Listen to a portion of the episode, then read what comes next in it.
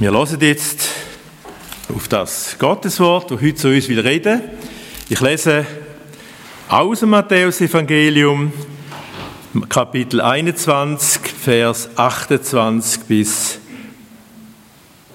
32. Jesus redet da. Was sagt ihr dazu? Ein Mann hatte zwei Söhne. Er bat den ersten, mein Sohn, arbeite heute in unserem Weinberg. Ich will aber nicht, entgegnete dieser. Später tat es ihm leid und er ging trotzdem an die Arbeit. Auch den zweiten Sohn forderte der Vater auf, im Weinberg zu arbeiten. Ja, Vater, antwortete der, aber er ging nicht hin. Wer von den beiden Söhnen hat nun getan, was der Vater wollte? Sie antworteten, der erste natürlich. Da sagte Jesus, eins ist sicher, die betrügerischen Zolleinnehmer und Huren kommen eher in Gottes neue Welt als ihr. Johannes der Täufer zeigte euch den Weg zu Gott, und forderte euch auf, zu Gott umzukehren. Aber ihr wolltet nichts von ihm wissen. Die Betrüger und Huren dagegen, die folgten seinem Ruf. Und obwohl ihr das gesehen habt, kamt ihr nicht zur Besinnung und wolltet ihm immer noch nicht glauben.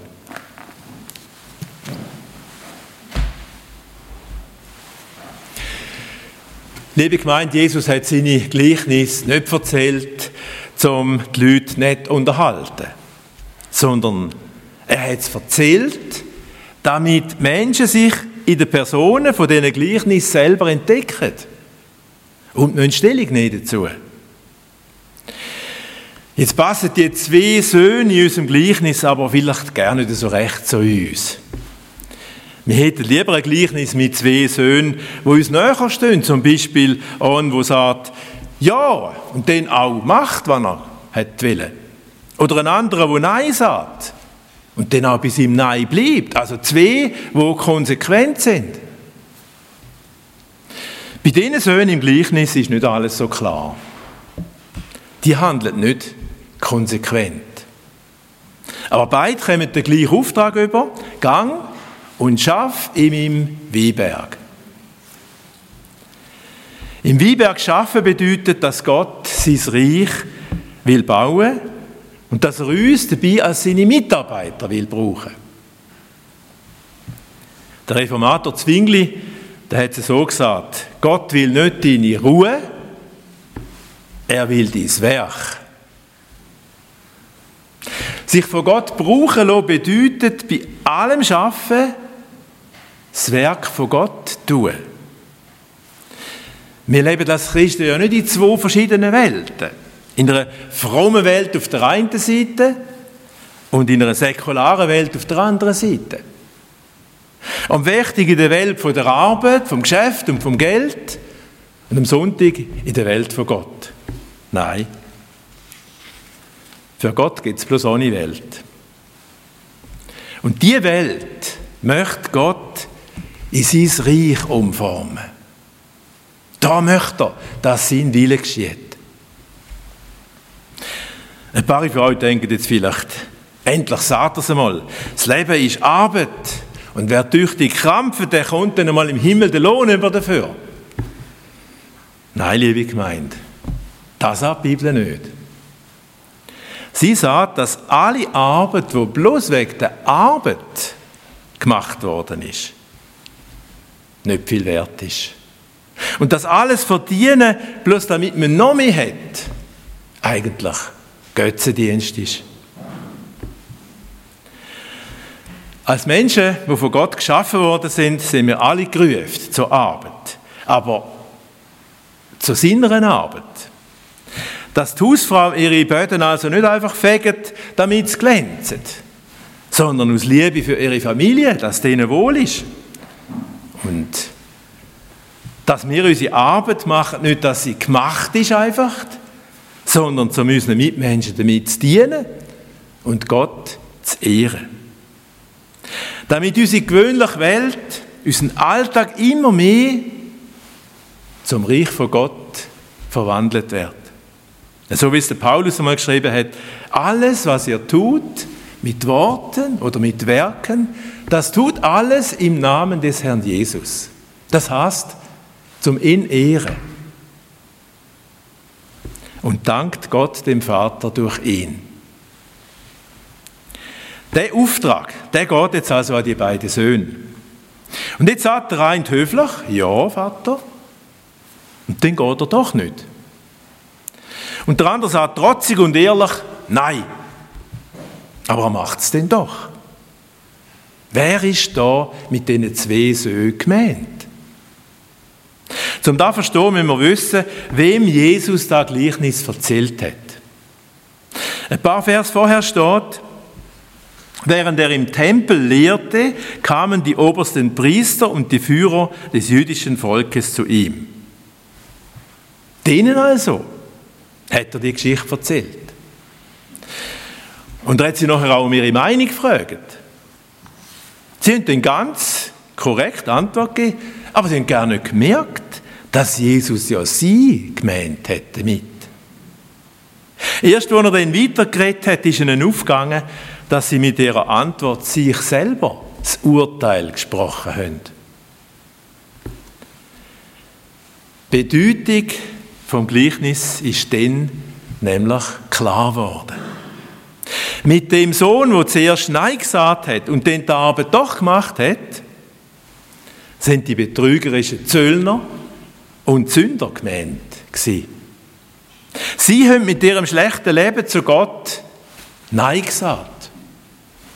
Aber jetzt, wo die Predigt, wo das Predigt vom Täufer Johannes und von Jesus gehört haben, Jetzt hat ihnen ihr verkehrtes Leben leid tun. Sie haben es bereut, sind umgekehrt und haben ein neues Leben angefangen. So, wie es Gott gefallen hat. In ihrem Leben ist jetzt gute Frucht gewachsen. So wie man es von einem guten Rebberg ja erwartet. Der andere Sohn steht für die obersten Priester und die frommen Pharisäer die das Gesetz von Gott ganz ernst genommen haben und voll überzeugt sind, dass sie Gott dienen. Aber dabei haben sie ganz vergessen, dass sie trotzdem Sünder sind, mit ihrer Selbstgerechtigkeit und ihrem Hochmut. Und wo dann der Täufer Johannes kam und zur Umkehr aufgefordert hat, da haben sie ihn abgelehnt. Und auch für Jesus haben sie nichts wissen und haben ihn schließlich gekreuzigt. Ihren Rebberg ist vergammelt. Da ist keine gute Frucht drauf gewachsen. Die korrupten Zöllner und die leichten Frauen, die haben sich von ihrem verkehrten Weg abgewendet. Aber die frommen Führer sind nicht bereit ihr Leben und ihr Denken zu ändern. Sie haben damit das Reich von Gott abgelehnt und verpasst. Zöllner und die verrufenen Frauen, aber die kommen ins Gottesreich. Und zwar nicht, weil sie verachtet und ausgestoßen sind, sondern weil sie sich von Gott verändern lassen. Ohne Umkehr kommt niemand ins Reich von Gott. Liebe Gemeinde, ich hoffe, wir haben das verstanden. Ohne Umkehr kommt niemand ins Reich von Gott. Aber was hat das Gleichnis denn uns heute zu sagen? Ganz viel. So stehen es nämlich gerne in der Bibel. Schauen wir uns also die zwei inkonsequenten Söhne jetzt noch ein bisschen genauer an. Der eine sagt, ja Vater, natürlich mache ich das. Aber nachher geht er dann doch nicht. Auf seine Worte folgt keine Tat. Warum geht er nicht? Warum entpuppt er sich schließlich als ein Versager? Ich glaube nicht, dass er sich vorgenommen hat, seinen Vater zu betrügen. Er hätte ja eigentlich schon gehen und er hätte seinen Vater auch nicht enttäuschen Aber dann hat es ihm einfach gestunken. Und es war ihm zu mühsam. Gewesen. Der Sohn steht für all die Christen, die viel versprechen und es dann doch nicht halten. Sie haben bei der Taufe einmal Ja gesagt und versprochen, ihre Kinder christlich zu erziehen. Aber nachher ist der gute Vorsatz im Alltag wieder untergegangen und sie sind ihren Kind kein Vorbild gewesen. Sie haben bei der Trauung Ja gesagt. Sie wollen ihrem Partner treu bleiben. Aber wo dann die Versuchung gekommen ist, sind schwach geworden und haben versagt. Ist das nicht überhaupt unsere Not, liebe Gemeinde? Dass wir so selten schaffen, dass unser Reden und Tun übereinstimmt. Da singen wir im Gottesdienst, bei dir, Jesus, will ich bleiben. Haben wir vorher gesungen. Stets in deinem Dienste stehen. Ohne dass wir daran denken, dass da Mitsingen ja eigentlich ein Ja ist. Wo sich dann am Montag und am Dienstag müsste ganz konkret auswirken. Oder wir beten, vergib uns unsere Schuld, wie auch wir vergeben unseren Schuldigern. Und denken gerne dran, unserem Nachbar, der uns vielleicht etwas leid hat, wirklich zu vergeben. Sondern wir tragen dem weiter nach und sind hässig auf ihn. Nicht alle, die zu mir Herr, Herr sagen, werden ins Himmelreich kommen, sagt Jesus, sondern die, die den Willen meines Vaters im Himmel tun. Man kann also Ja sagen zu Gott und trotzdem nicht machen, was er will. Man kann alle zehn Gebote auswendig kennen und sie doch nicht halten. Man kann regelmäßig den Gottesdienst besuchen und nachher jedes Mal wieder gleich, gleich wieder heimgehen, wie man gekommen ist.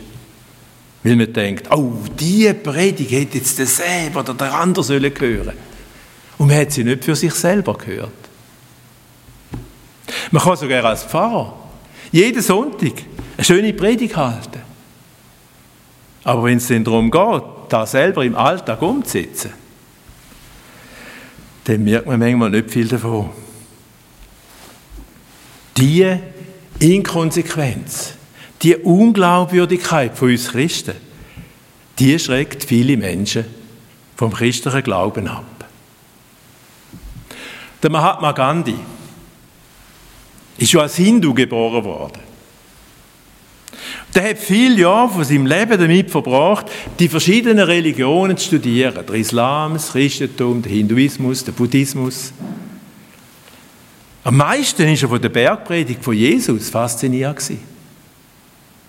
Er war drauf und dran, gewesen, Christ zu werden. Aber dann hat er es doch nicht gemacht. Weil er enttäuscht war von der Praxis, die er bei den Christen gesehen hat. Enttäuscht, weil die nicht da gelebt haben, was Jesus doch gesagt hat. Was für eine Verantwortung haben wir da, liebe Gemeinde? Wie viel Schuld haben wir, schon da, haben wir da schon auf uns geladen? Gott will nicht bloß unser Ja hören, sondern er will uns ganz, nicht bloß am Sonntag, sondern auch am Werktag. Gott ist nicht zufrieden mit Christen, die einen Haufen über die Bibel wissen und gut und fromm können schwätzen. Er möchte, dass sein Wille geschieht in unserem ganzen Leben. Dass sein Reich bei uns Realität wird. Ja, und was ist denn mit dem anderen Sohn? Der hat das erste Mal ehrlich Nein gesagt. Aber dann hat es ihm leid tun und ist doch in Rebberg arbeiten. Und die Absicht von seinem Vater ist damit verwirklicht worden. Der Rebberg ist gepflegt worden und hat Frucht gebracht. Bedeutet das also, dass wir gerne nicht Ja sagen? Dass es gerne auf unser Ja ankommt? Und dass jedes Glaubensbekenntnis schon von vornherein verdächtig ist oder sogar überflüssig? Das wäre sicher ein falscher Schluss. Aber schöne Worte können niemals die geforderten Taten ersetzen.